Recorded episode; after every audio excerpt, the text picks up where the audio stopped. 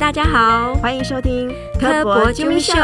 今天要揪谁？我是咪咪，我是秀秀。哎，秀秀，我知道你其实毕业没多久就来博物馆工作了，所以你觉得你现在的工作跟你以前学的，或者是你自己本身的兴趣是有关的吗？嗯，其实我从小就对自然科领域还蛮有兴趣的，然后我也还蛮幸运，一路上都遇到很棒的老师。高中时自然科的每一个老师哦，他们都自己编教材，他们都不是上课本，自己编教材，然后结合生活上面很多内容去做课程的安排。然后再加上老师很鼓励我们都看课外书籍，然后所以累积了很多的知识，到现在都对我受益无穷。其实你也知道，科博馆的工作就是包山包海包宇宙，随时都可能遇到各种不同领域的活动。我最记得有一次合作的那个单位，他邀请了一个天文学家本内尔来演讲，但是主办方因为在联络上出了问题，一直没有办法跟他确认讲纲跟介绍文，然后就拜托我帮他写。我那时候真的是把我高中所有的天文知识都用上了。还好那个活动顺利过关。哎，我觉得那个时候的老师就会自己去编教材，那非常不容易耶。对啊，而且多亏你还能记得这么久以前学的东西。我高中时候念的东西大概都忘光了吧？我的高中老师应该都要哭了。而且我念的都是那种升学导向的私立学校，所以其实我们对于就是课业是非常老师非常重视的。而且除了课业以外的东西，学校其实是。比较少让我们有其他的一些课外活动可以参加。那时候念好课本里面教的东西的内容呢，就是我们生活的一切。嗯，虽然我是忘了所有的课本啊，不过留下很多好朋友，那是高中生活很美好的一段。现在的高中生应该其实不太一样了，他们现在有很多的不一样的入学方案，应该可以给现在的孩子有一些不同的选择。只是说，现在很多家长跟孩子应该是不太了解，就是现在现行一零八课纲的一些精神跟实际的做法。所以今天我们就请到我们科博馆的好邻居，中明高中的教务主任陈建明陈主任来跟大家聊一聊，看能不能大家缓解一下。大家对一零八课纲的焦虑，欢迎陈主任。嗨，大家好，我是中明高中的教务主任陈建明。嗨，大家好，很高兴今天能够来到这个节目，跟大家聊一聊。主任好，主任好。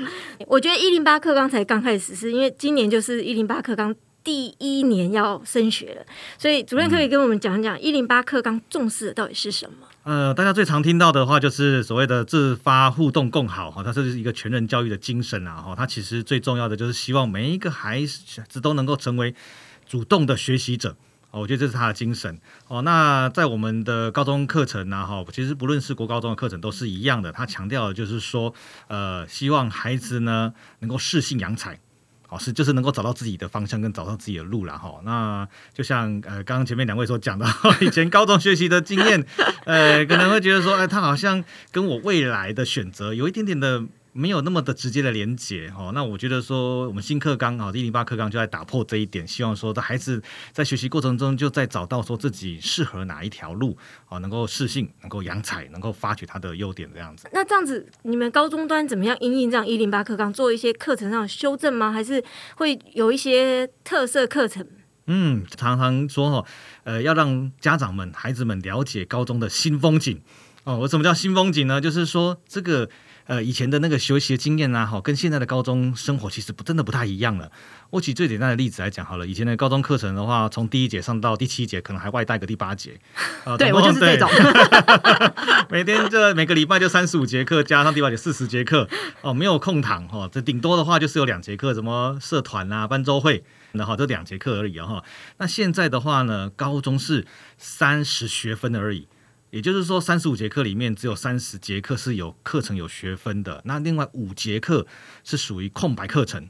哦，那这空白课程哈，用空白来形容，其实呢，就是说它的课程规划已经不一样了，它是没有成绩，哦，没有进度的。那做些什么事情呢？他可以做的事情的话，就是我们现在常常听到一个叫自主学习啊，或者你要做选手培训啦，或学校特色活动啦，哦，或等等的。那这些课程在这个时间里面的话，它没有进度压力，没有分数。哦，然后呢，就是让你可以去发展自己想要的东西。所以这个自主学习的时间是学生他自己去决定，还是说，比如说学校会提供一些东西让他们去选择？嗯，好，那个讲真的哈，你要一个国中生刚上高中的时候，叫他说你以后要自主学习，我觉得这个他应该坐在那里发呆五小时，你一定不知道在干什么嘛，对不对？对，所以说高中当然会有一个引导的过程。我们一开始会有所谓的自主学习的培力课程，我们要先培养他有自主学习的能力。哦，从开始引导他对什么有兴趣，怎么样去利用这些资源，包括有形无形的。我们呢，因为新课纲第一年的时候呢，那时候疫情还没有还没有开始，好，所以是大家可以自由的活动。所以那时候我们跟东海大学合作，所以呢，我们的学生的话，我刚刚说一定要先培力嘛，让孩子先试探一下他到底喜欢什么，才知道到底要嗯想要去玩什么东西。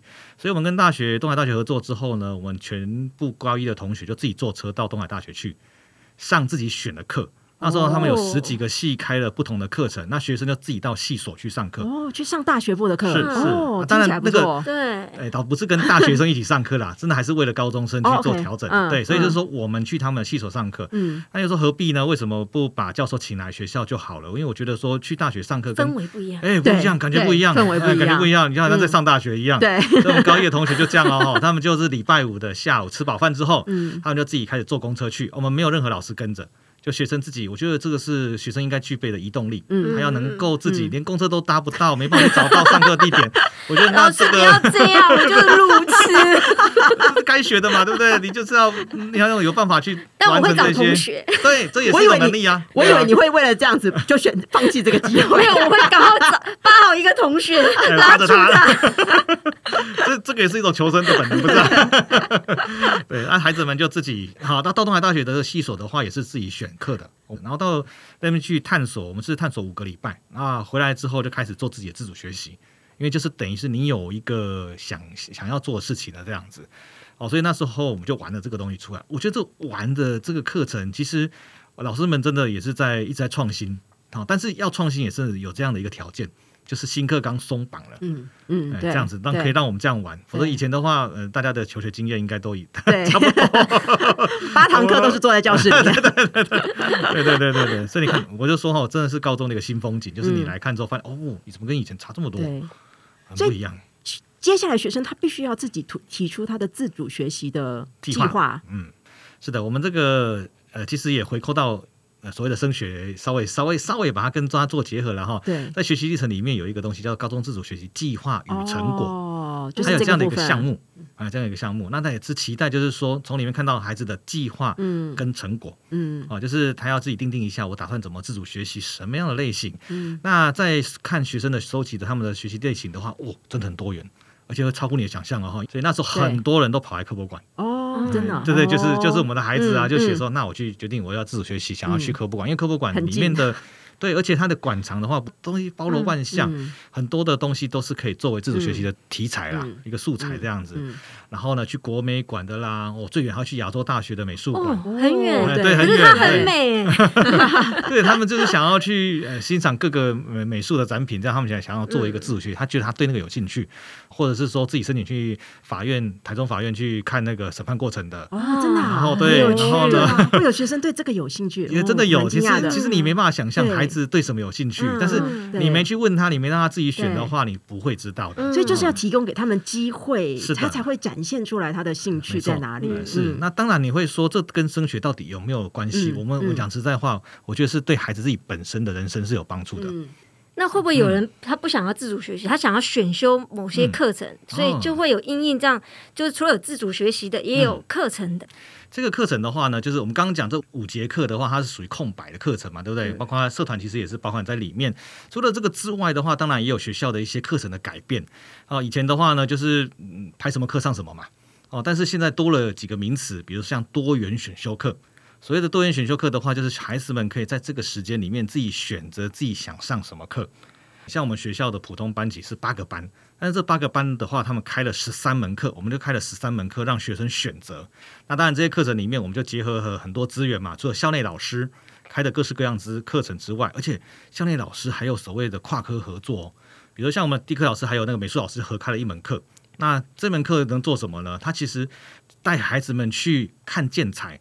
地科老师教哦这个建筑的那个石材是怎么样的形成的，哦大理石啦，美术老师带他看这个外观设计跟它的结构。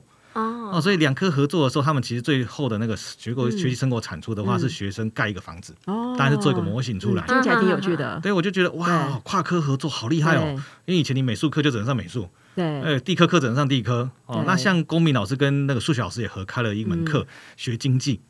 哦，那你知道经济这个东西，对对对对，经济到底是该公民教还是该数学教？它其实两个都有。嗯嗯，所以这两门课那个老师合作的时候，他们其实利用桌游跟其他的方式，在引导学生学习这些经济的理论跟机个嗯这个去实行这样子。我说嗯哦，哎，很精彩。嗯，哦，所以除了单科老师开的，也有所谓跨科老师开的。那当然，像我们跟科普馆合作了，哦，这样数起来有三四门课了。那最近这一年的话，现在正在进行中的哈，更是厉害了。我们是结合了呃，我们学校啊，中明高中，还有新民高中，还有科博馆做三方合作。哦哎，VRM 啊那个吗？哎，对，是的，智哦呃智慧设计这个这门课啊，博物馆智慧设计这样。真的那一门好难哦，我真的哦觉得我一定不行。但是我觉得还是应该含城市语言什么东西，全你等部都有于就是提前，对，嗯。真的提前学习它是。整套的，因为我觉得那个徐典义博士也真的很厉害，嗯他就是从呃教孩子们从那个设计啦，从城市啦，哈，嗯从美美化那个角色设计啦、剧本啦，然后等等的去创作出自己的那个呃，最后能够有一个实境解谜的一个过程啊，哈，我都觉得哇塞，这门课真的很厉害，对对我们很期待，不知道他们成果会怎么样。哦，所以这门课除了学校内老师的话，我们还有校外老师。哦，有很多的不同的那个呃组合这样子，这个真的是以前的旧的那个高中课程里面看不到。所以这个嗯一个礼拜有几个学分是像这种可以选可以选的部分的话是两学分，哦？OK，所以对两学分是包含在刚刚讲三十学分里面。呃，是是的，所以你们会已经嗯这么学校，光是学校里面希望他们做到的东西就已经这么丰富了，嗯你们还会希望说孩子再去参加更多的课外活动吗？那这样子会不会又就是反而也会影响到他就是本身学校应该要学的这些学科知识？呃，我觉得说哈，呃，课外活动这个部分的话，我们真的还是鼓励他去，嗯呃，这个叫做坐而言不如起而行啊，就读万卷书不如行万里路，就是说，真的你去踏出去走的时候呢，你那个亲身的经验，嗯那个不是课本知识能够获得的。哦，那当然了哈，现在的课纲哈，在升学制度上面也做了非常大的改变，就是它不单纯只是看你的学测成绩。哦，他可能看你的历程，那所谓的历程的话，一定是要累积出来的，不是坐在教室里面你就把它累积自己的历程出来。那我就是说，好同学，你们就去试试看看看，就是自己到底对什么有兴趣。我想回扣到课纲新课纲所要求的所谓的适性扬才，嗯就是真的希望在孩子在高中的时候就能够培养出自己真的对什么有兴趣。我是考完学测之后分数大概多少啦？后来我懂，我就知道选这个。呃，这个我们以前旧经验，很多家长应该都是这样嘛，对不对？啊，选到那个啊就念吧，对对对念的喜不喜欢不知道，念了再说啊。啊，能不能将这个时期往前提一点？因为大学是人生的精华，是最青春、最有活力、最最有办法发展的一个时期。结果你居然学的东西不一定是自己所想要的时候，好可惜哦。那有没有办法往前理？当然这是个理想啦，哦，这个在我们社会里面真的是个很大的挑战。国中其实也要也已经在做一些变化，就在国中的时候呢，也发也弄了很多的试探哦，像职业试探啊或怎么试探，在国中就在做这些事情，就是希望你升高中高职这边能够就已经有一个很好呃，就是有分流了啦啊，就是真的想要做什么了。到高中之前说哦，更能够找到自己想要什么。那大学念了起来，就是念你喜欢的东西。嗯嗯我们认为是这样子的学习是才是最棒的，才是最棒的学习经验，而不是说大学不是三三件事情吗，学业。呃，哈，那个有爱情是不是？对爱爱情跟恋爱我社团，对不对？吧？就这三社团、爱情社团、学业嘛，不就都是三件事情吗？离离大学生活好遥远，已经突然忘记这三个入学第一件事情就是抽钥匙，哦，抽摩托车钥匙了。我，这个经验不对。好，那你看到，如果当孩子们升大学的时候，他发现这个科技不是我喜欢的，他就没有学业那一块，他就往另外两块努力的去发展。大学四年完之后，你学到什么？嗯。他只学到哦，社团玩的很凶，呃爱情谈的很好吗？所以你们有没有觉得，等于是现在是高三的这一届的学生，他们这样试行了两年多的一零八课纲之后，他们真的有跟过去的高中生们有一点不一样？比如说，他的可能口语表达变得比较好，但是会不会反过来说，他可能学习成绩变得没有以前的他们的学长姐来的好？因为他们花了很多时间在做其他的事情。的确是哈，我们 我们会发现到说，呃，因为你的时间是有限的嘛，对你如果把那个偏重于在另外一块的话，那原本那块就会比较少这样子。我们学分数的减少也是我们这个学科老师很担心的一件事情。呃，但是又有一派会认为说，你学习时间下降没关系，因为孩子只要喜欢这个科，他有大把时间可以去把它补起来。哦，你如果不喜欢的话，你硬逼他，他可能就是。离开学校园这一刻哈，就把书全部烧掉了，就还给老师了。就像我现在高中完全不记得念了什么一样。我就是那一种喜欢的就会非常对那门课，老师就会很认真上；嗯不喜欢的哦，再见。对啊，就是你不觉得这个也是很吊诡一件事情嗯吗？我们要学生教他学那么多学科，但是问题这个学科学到最后，他真的会用到吗？他真的会真的想还还会再记得这些事情吗？我们真的要打个很大的问号。嗯呃，但是但是我觉得基本要该教学生的知识还是要在，因为呃不论国中、高中哈，这个基础的学历啊、学习的能力，这个是本来就是要有基础的。那学习能力的过程中，呃，他也许这真的是很枯燥乏味。好，但是你不这样累积，它是没办法成长的。嗯啊，就是 就是这样的一个概念。哦，好，那那孩子们的学习能力，就是那个学习知识的那个，如果说以考试来讲的话，的确考试能力我觉得一定会下降，因为你没有花那么多时间，你还要去分心做别的事情。哦，那但是我觉得学习的能力，嗯那就未必喽，未必是下降的哦。好，就是这两件是不一样的东西，一个是学习的知识，嗯啊，这些知识可能量啦，哈，或者是说应付考试能力，你可能下降了，但是学习的这个能力的话，那可能就是上升的。就像刚刚讲的表达能力，嗯，哦，比较会说、敢说，因为现在好多的报告要做，哦，那你再来说学生的呢，比如说排版能力，哦，美编能力。哦，是现在有很多软体的应用能力，我都觉得这些其实比我们那个年代的时候真的好很多。嗯嗯我们以前都说我大学开始玩社团，但是现在的学生可能在高中就在玩这些事情了，嗯带队啦，然后呢去出出就是带小朋友那个嗯玩活动啦，都是高中生在做。我说哇哦，我们以前嗯高中生他们就在带小朋友，对就带小朋友了，然后呢啊他们办什么七校、八校、十一校跨校的那个发表会。我说哇哦，这都是我以前大学才能才会玩的东西，嗯现在已经往下到高中，他有办法去做这些事情。对嗯那我们也知道说，出社会之后，知识是其中一项，但是能力才是那个人家要不要雇佣你，或者说你有没有一个发展潜力。嗯你可能希望是他能有多元的能力，但这东西不是用成绩可以展现出来的，对吧？这个对大家好像出社会的人就会有共鸣，但是当你当父母的时候，你就没办法忍受这一些。嗯 没错，为什么不念书？考上好学校还是一个最很重要的事情。所以其实应该叫家长应该换一个角度来思考，因为其实他们现在学习的是直接出社会的能力。嗯，是知识其实并不是最重要，是他解决事情的能力、跟整合、跟怎么样适应的能力，这就是提前到高中来先学习。所以家长要先把自己的孩子当员工，你会不会就知道录用他？的能力。对所以我觉得家长现在应该都很担心。所以主任，你觉得呃，家长可以帮孩子做什么？会给他们一些什么样的帮助？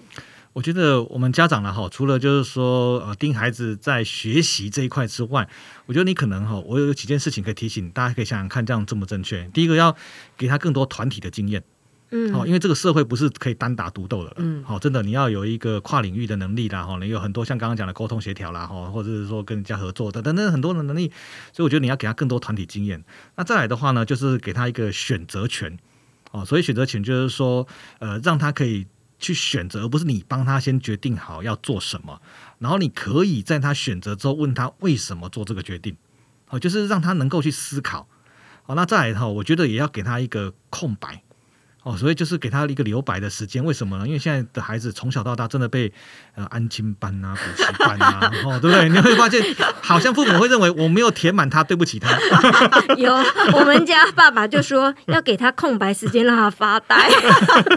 我我说真的，我觉得发呆就是说跟自己对话的时间，不然的话他真的会被填满。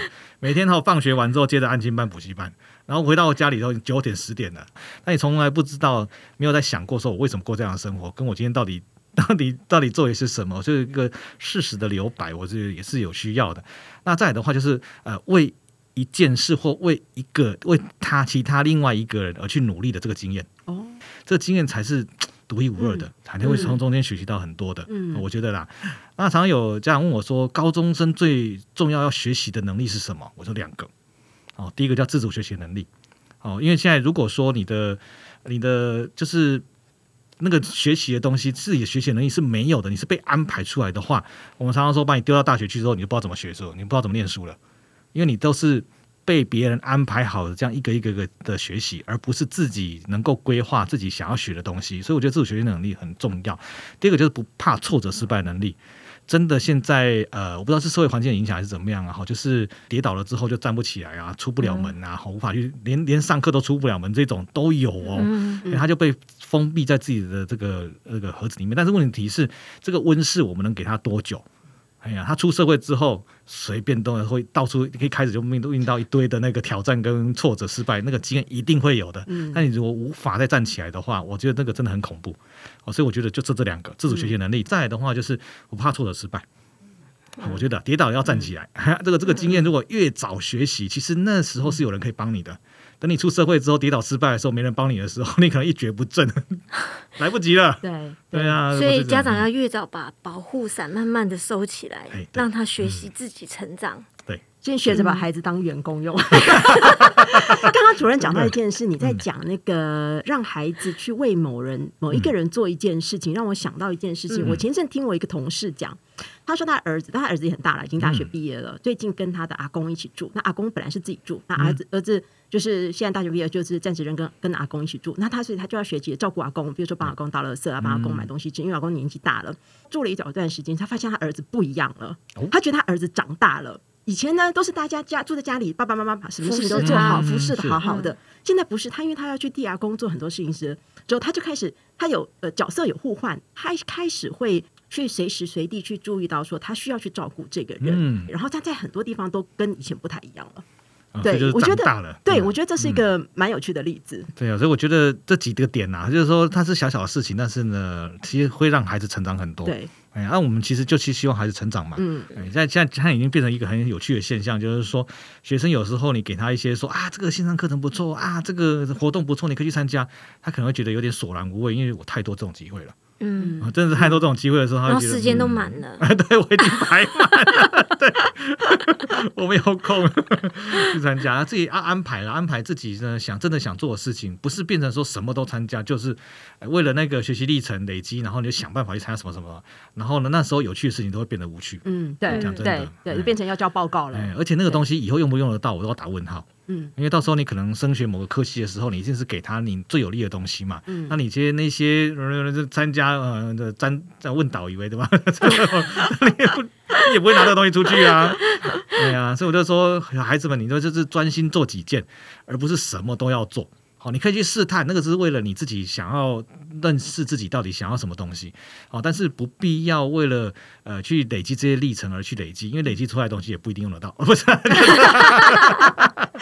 真的啦，因为这三年过去之后 这三年过去之后，我们大概都掌握到一些告诉孩子们的的东西，这样子哈，就是咱们在这个有限时间之内去做怎么样的准备。好，如果真的你是为了升学的话，这个我们一定会告诉他。